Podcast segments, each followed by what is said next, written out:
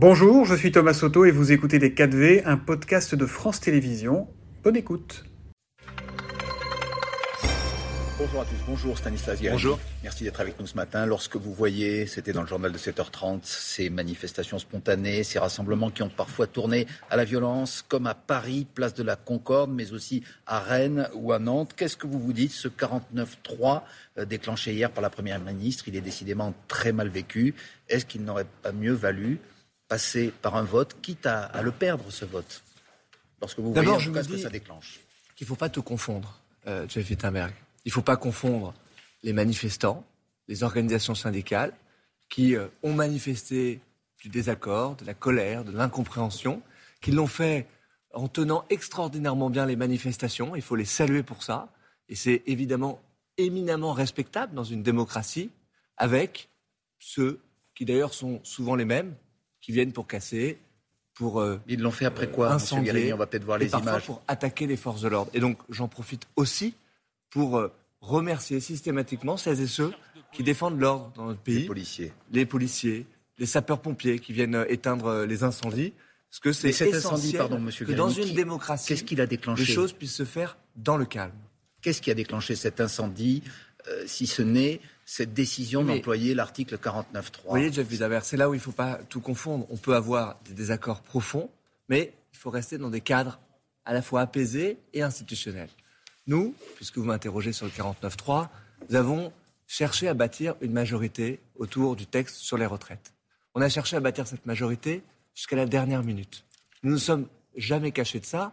Notre intention n'était pas celle du 49.3. Notre intention était de faire voter ce Et texte. pas obtenu. Mais nous avons eu un choix à faire, un choix politique.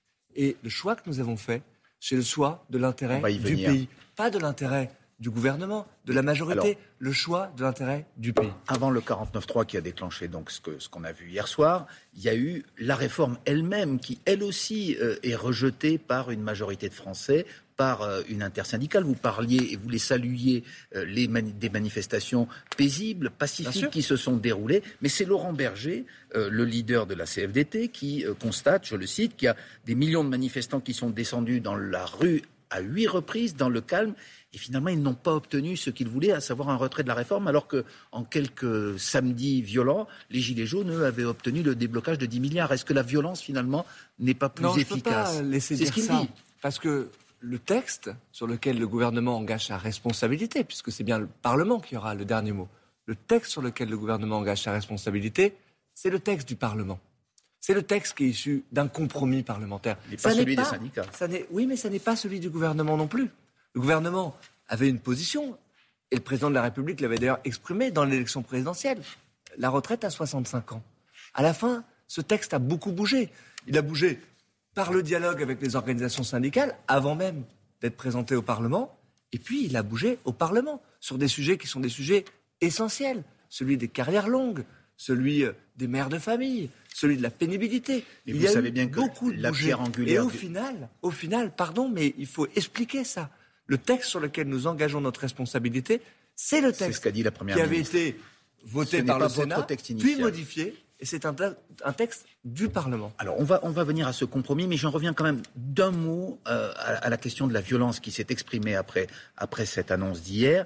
Est-ce que vous, par exemple, vous craignez euh, pour euh, la sécurité des élus ce week-end? C'est Gérald Darmanin euh, qui a dit que les permanences, voire les domiciles de certains parlementaires seraient protégés parce que on craint euh, la colère des, des- des Français qui sont violemment opposés à cette réforme et à Évidemment, l'emploi du utile et 49.3. nécessaire, mais moi, je ne ferai jamais l'amalgame, jamais l'amalgame entre les Français, comme vous dites, qui, dans leur immense majorité, euh, peuvent manifester leur désaccord, le font de façon pacifique, et quelques-uns qui sont en réalité des spécialistes de la violence, qui sont là systématiquement et qu'il faut évidemment encadrer. Et donc notre responsabilité à nous, au gouvernement, celle du ministre de l'Intérieur, responsabilité qu'il a parfaitement prise rapidement et assumée, c'est de protéger la démocratie, c'est-à-dire les parlementaires, tous les parlementaires, quels qu'ils soient, quel que soit leur bord, parce que dans une démocratie, il y a une légitimité, celle des élus, celle du peuple, évidemment, qui a le droit de manifester,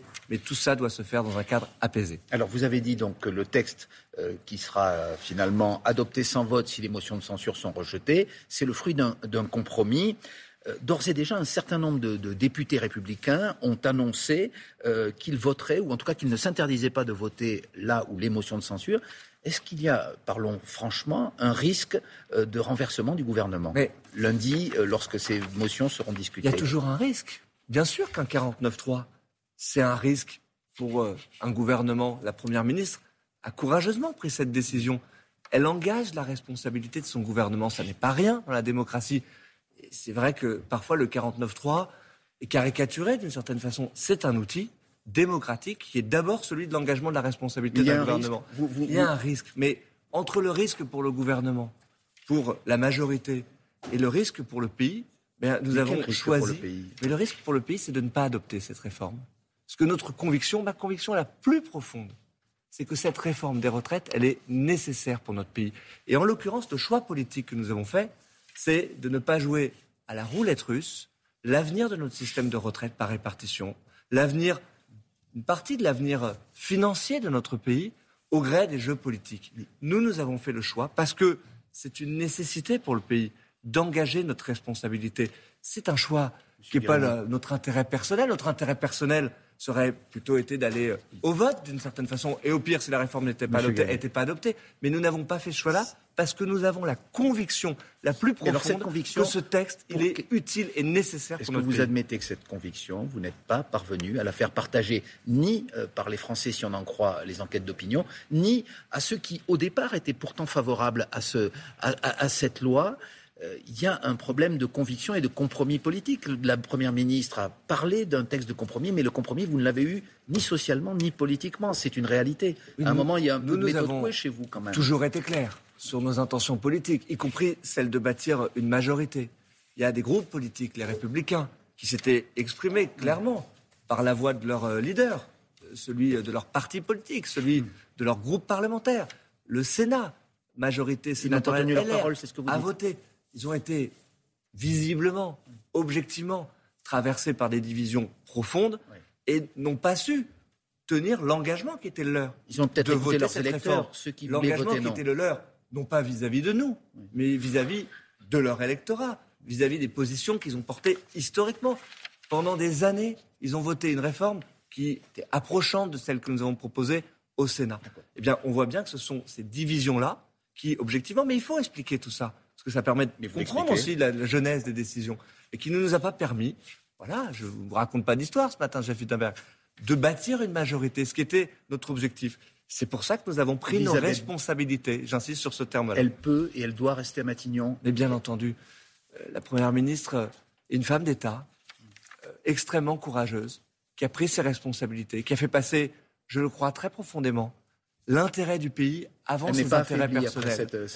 Et moi, je vais vous dire, je suis très fier de servir dans ce gouvernement, cette première ministre, ce président de la République-là, parce qu'ils ont démontré, par la décision difficile qu'ils devaient prendre hier, qui est une décision qui est toujours très personnelle, d'engager la responsabilité de son propre gouvernement, ils ont démontré leur sens de l'intérêt du pays, de la nation qu'ils ont fait passer avant, avant l'intérêt politique d'un gouvernement. Les images qu'on a vues hier, c'est hué dans l'hémicycle. Une première ministre visiblement affectée par, elle l'a dit d'ailleurs chez nos confrères de TF1. Est-ce qu'elle est affaiblie? Est-ce que vous admettez qu'il y a un avant et un après? C'est toujours une épreuve. Euh, parfois, euh, le fait de regarder cela à la télévision minimise ce que euh, était l'hémicycle hier. quand des groupes politiques, objectivement, tentent pendant toute la durée du discours, de faire en sorte qu'on ne puisse même pas entendre l'orateur, la première ministre en l'occurrence, eh bien c'est une certaine conception de la démocratie. moi, je vois que bafouer euh, les règles de notre Parlement, euh, tout en criant démocratie, c'est très dangereux et c'est une pente très glissante. Il nous reste... Je pense que notre responsabilité, c'est d'être aussi garant des institutions. Monsieur Guérini, il nous reste quelques secondes. Vous ouvrez un nouveau front contre Anne Hidalgo, euh, après la, grève des éboueurs dont vous accusez mutuellement.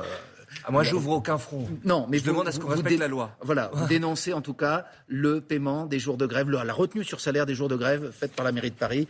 Expliquez-nous en quelques mots. En quelques mots, j'ai demandé au préfet de la région Île-de-France de mener, ce qui est sa responsabilité, un contrôle de légalité quant à ce que la maire de Paris demande de faire, c'est-à-dire de traiter de façon différente les grévistes en fonction des préavis.